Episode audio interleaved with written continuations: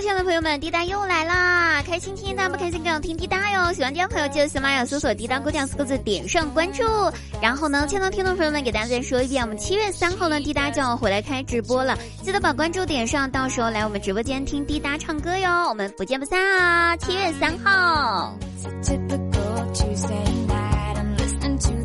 那我们继续我们上期的话题哈，跟远方有关的。在经过了上期分享的那一件非常搞笑和还有点味道的远方的事情之后呢，这期我们继续来远方的话题哈。放心大胆啊，这一期没有那么有味道了。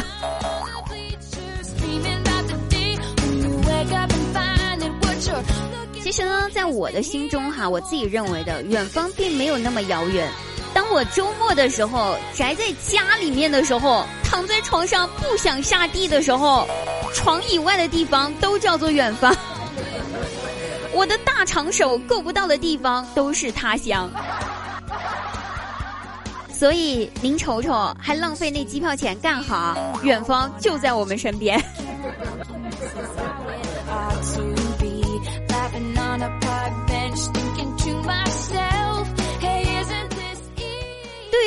个人来说的话呢，去远方旅游的话，不过就是换了个地方玩手机、玩游戏、打麻将、喝茶。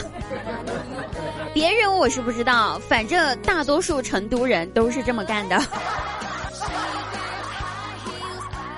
成都的朋友，如果你们是换一个地方打麻将、喝茶、玩手机的话，请你们留个言哈，举个爪子，大家来看一下嘛。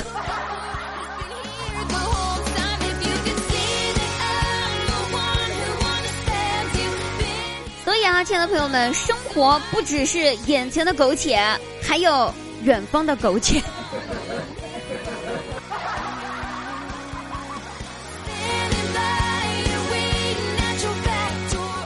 那给大家推荐一本关于穷游的书吧，在你旅游之前，出门去远方之前，那我给大家推荐这本书呢，非常详细的记载了如何不带一分钱去远方玩的方法。这本书名字叫做《西游记》，你值得拥有。如果你要是实在觉得这本书有点不行、不切合实际、不贴近生活的话，我还有一本书可以推荐。这本书名字叫做《水浒传》，讲述的是一百零八个人穷游离开家乡去远方发展的故事。听起来就非常励志，适合那些心里面装着诗和远方的人。亲爱的朋友们，你 get 到了吗？赶紧去买买买吧！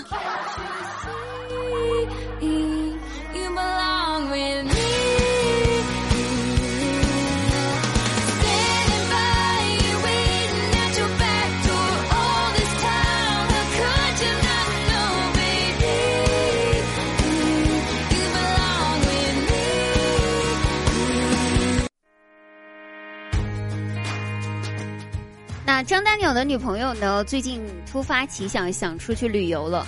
可是张大鸟手头刚好有点紧呐。我想说，这年头手头不紧的人少数吧。去旅游嘛，怎么着也得花不少的钱，对吧？他正发愁怎么办的时候呢，在回家的路上看到了一位算命先生，心想着破罐子破摔了呗，于是就坐下跟算命先生聊了这事儿。就说咋办呢？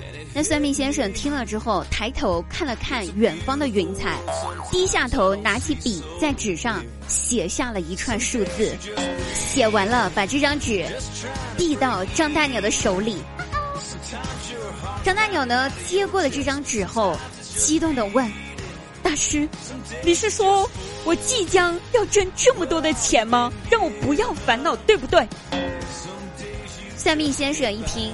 摇了摇头，回答说：“非也，非也，我是让你打这个电话号码。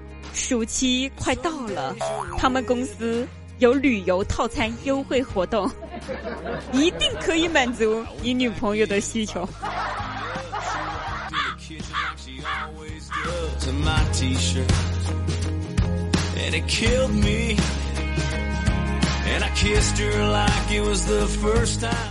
后来哈，张大鸟呢实在是经不住自己女朋友的软磨硬泡，带着女朋友去了泰国旅游。在泰国街头逛的时候呢，碰巧遇到一个商家推出抽奖活动，他俩也去凑了热闹。不一会儿呢，就听到有人抽到了三等奖，三等奖奖励电风扇一个。又过了一会儿，二等奖也出来了，奖励手机一部。哎，这抽了很久了，可是就是没有一等奖出来了。这一等奖到底是啥呢？还是一个未知数。于是他心想，反正也是玩儿，那咱就试试呗，对吧？于是下手就开始抽。哎呀妈呀，谁知道？我去！手气就是这么爆棚，就是这么好。老板打开一看，妈呀，一等奖！大声宣布说：“恭喜这位先生获得一等奖，一等奖奖励中国七日游。”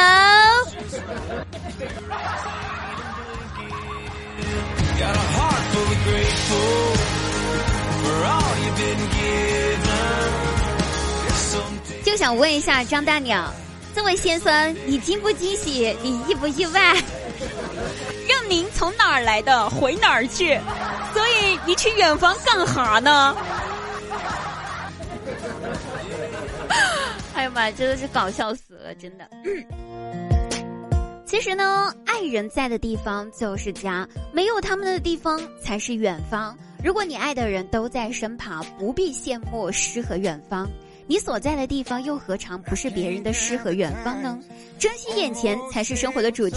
好了，亲爱的朋友们，本期节目结束了，我们下期再会，拜拜。Just the other day, I wrote down all the things I'd say.